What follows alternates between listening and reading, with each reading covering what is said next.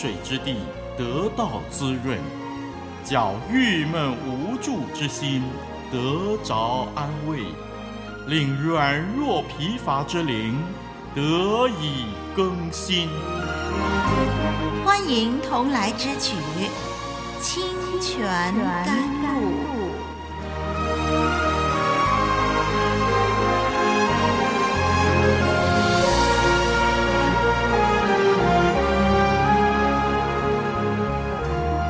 主内弟兄姐妹，网络上的朋友，我是丽文。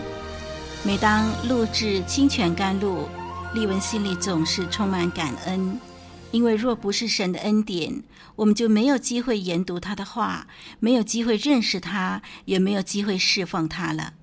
所以，让我们珍惜每一次学习神话语的时间。现在，让我们来研究以撒的生活事迹。看看他的家庭如何承受神的应许和福气，我们将会看到，一开始以撒的生活并不稳定，但是最后他蒙神带领，安定下来，并且得到神丰富的祝福。我们一起翻开圣经《创世纪》二十六章十二到二十二节吧，《创世纪》。二十六章十二到二十二节，让我们一块儿来念。以撒在那地耕种，那一年有百倍的收成，耶和华赐福给他，他就昌大，日增月盛，成了大富户。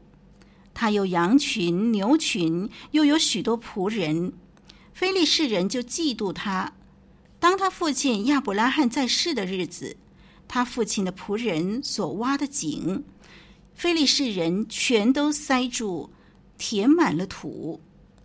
亚比米勒对以撒说：“你离开我们去吧，因为你比我们强盛得多。”以撒就离开那里，在基拉尔谷支搭帐篷，住在那里。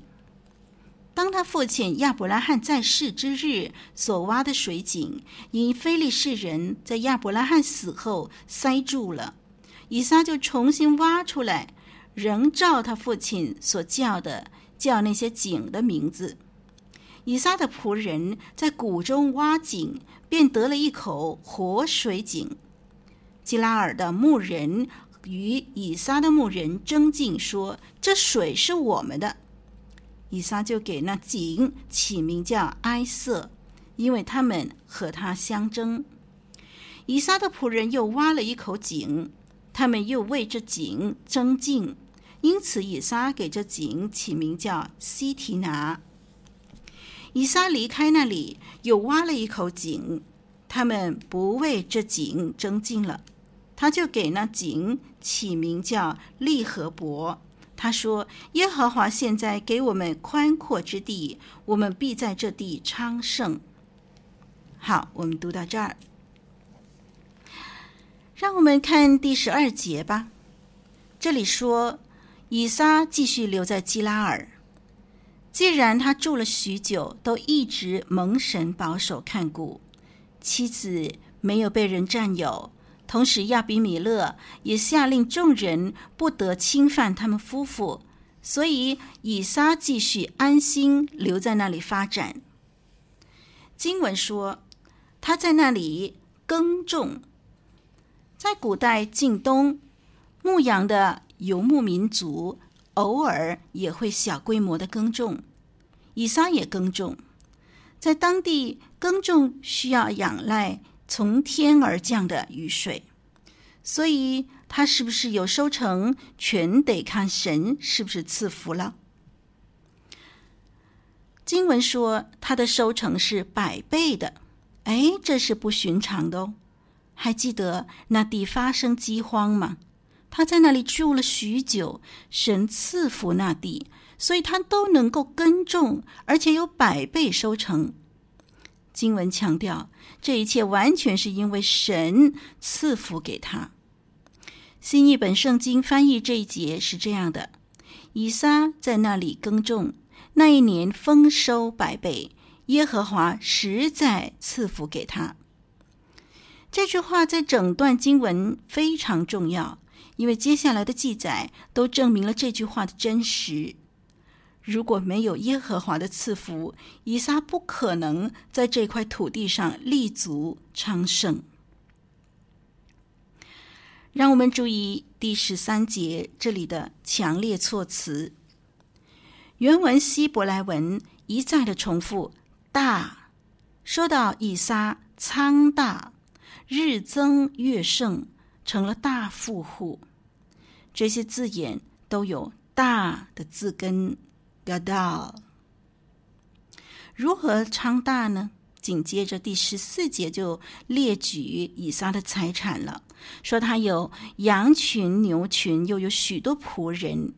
同时，在第十六节，亚比米勒也亲自见证以撒变得比他们更强大。这里我们看见一个人呢、因着神的祝福，变得愈加富裕和强大。当然了，这是在以撒的身上，神如此带领他，让他昌盛，来作为祝福的明证。但是我们需要留意，神有各样的方法带领他不同的儿女。有时候神所爱的，神也用苦难熬炼他。所以有时候我们也会看见敬畏神的人也会有苦难的。好，我们回到主题。以撒昌盛，引来当地人非利士人的嫉妒，以致多方为难以撒。嫉妒这个动词卡纳，描述强烈的嫉妒，是一种会有所行动的激情热心。这个字可以解释为嫉妒，也可以解释为热诚，差别在于两者的动机不同。嫉妒呢是自私的，但是热诚呢是无私的。比如说为耶和华大发热心是热诚，是无私的。从从这个希伯来字卡纳这个字的描述呢，我们可以知道非利士人强烈的想要以撒所有的，不惜以冲突手段获得。凡是。不是当地人，而是由外地搬迁寄居在某个地方，常常都有这样的遭遇的。当地人可能不友善，对于外来寄居者有排斥的心理。特别是如果外来寄居者比当地人更有成就的时候，当地人就会觉得：哎，这些成就本来都是自己的，却被外人给抢夺了。当地人很少看见寄居者的努力本事，所以挣得这番的成就，反而觉得说自己是受到侵犯了。潜意识里觉得，要是没有这个外人阻挡了财路，说不定自己早就发了。于是，对于眼前这个蛮有成就的外人呢，就分外眼红。弟兄姐妹，你是寄居者吗？你的成就如何呀？或者你还没有成就，不过在生活上，你生活在今天这片土地上，是不是也常感受到当地人不友善的眼光呢？那你会怎么做呢？让我们来看看以撒怎么做。非利士人因为嫉妒以撒的这个昌盛，所以就从以撒的水井下手。在亚伯拉罕在世的时候，挖了一些井。如今呢，亚伯拉罕不在了，非利士人就将这些井塞住，填满了土。在创世纪二十一章二十二节到三十二节，记载非利士人和亚伯拉罕立约的事情。当年的王亚比米勒，由于看见亚伯拉罕强大，所以与他立约，好让双方可以和平共处。互不侵犯。当时亚伯拉罕所挖的井得到亚比米勒的认可，还给那地方取名别是巴，就是盟誓的井的意思。换句话说，以撒住在这个土地上呢，有利好的合约，保证双方的利益。但是如今非利士人违约，也不信任神会看顾亚伯拉罕的后代。继续维持神的应许，所以呢，虽然曾经因为怕亚伯拉罕蒙神保佑而跟亚伯拉罕立约，可是如今呢，他们以为啊，这样的合约不必继续履行了，可以开始任意妄为了，可以欺负以撒了。他们竟然把当年的井填满了土。在迦南地耕种要靠天降下雨水，水源短缺是当地的问题。水井在当时更显为宝贵，因为有雨水的时候，水井可以储存雨水，供人类和牲畜使用，也可以灌溉。水井是当地人不可或缺的，也因此牧人之间呢，为了水井争吵是常有的事。非利士人为了阻挠以撒的昌盛，就故意塞住这些井，拦阻以撒用水。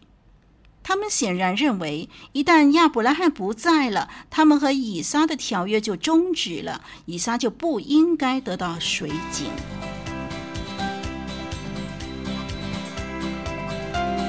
您正在收听的节目是由活水之声录音室所提供的，我们的网址是。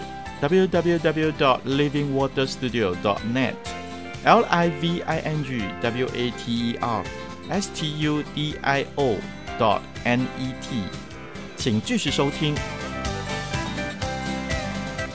我们来看第十六节，我们看见不但是非利士人欺负以撒，连亚比米勒也开始驱赶他一家，还记得吗？在创世纪二十章十五节那里，当年的亚比米勒对亚伯拉罕说：“看哪，我的地都在你面前，你可以随意居住。”如今多年以后，另一个亚比米勒却不顾前人所立的约，叫以撒离开，原因是以撒比他们强盛得多。这件事一方面，我们看见人与人之间，即使立了合约，也不见得有真正的保障。人毁约的例子层出不穷，人的保证实在靠不住。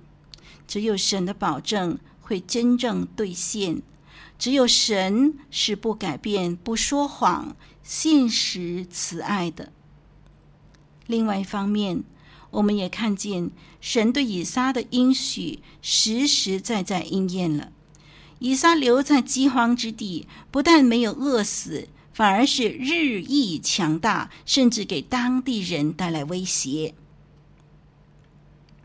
面对这样不公平的对待，以撒怎么样回应呢？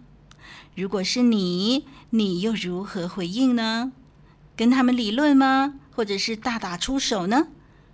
凭以撒当时的地位实力，要大战一场啊，也没什么困难的。同时，他们有合约，可以凭合约定对方的不是，所以要据理力争，其实都是以撒占优势的。但是我们看见以撒没有使用这些权利，相反的，他谦让，他息事宁人。他本来在那一个地方耕种。如果搬迁，谈何容易呀！但是为了和睦，他放弃了这一切。他离开那里，离开了肥沃的土地，去到大草原，依靠水井过活。我们看第十八节，以撒对于非利士人的蛮横行为非常容忍。非利士人把他父亲亚伯拉罕所挖的井都塞住了。他默默地重新挖掘，然后依然按照父亲为这些井所起的名字来命名。为井起名，就是要确定拥有权，沿用父亲从前起的名字。以撒的目的主要是使他的拥有权成为不争的事实，这样便强调了非利士人的不公义。同时又纪念神的供应和保护。让我们看十九节一直到二十二节。从第十九节到二十二节，让我们看见，无论以撒被迫在哪里挖井，无论非利士人塞住他的水井多少次，他都能够在旷野找到水，因为神与他同在。有神同在，比拥有其他任何东西更为宝贵。神对以撒的祝福包括百倍的收成、产业、仆人，尤其是从井里得水。这一切都确认以撒是亚伯拉罕之福的继承人。第十九节到二十节继续水井的冲突。以撒为水井起名埃瑟，因为他们与他相争。二十一节又为另外一个水井起冲突，所以给井名，呃，这个叫西提拿。这个名字和敌对有关系的。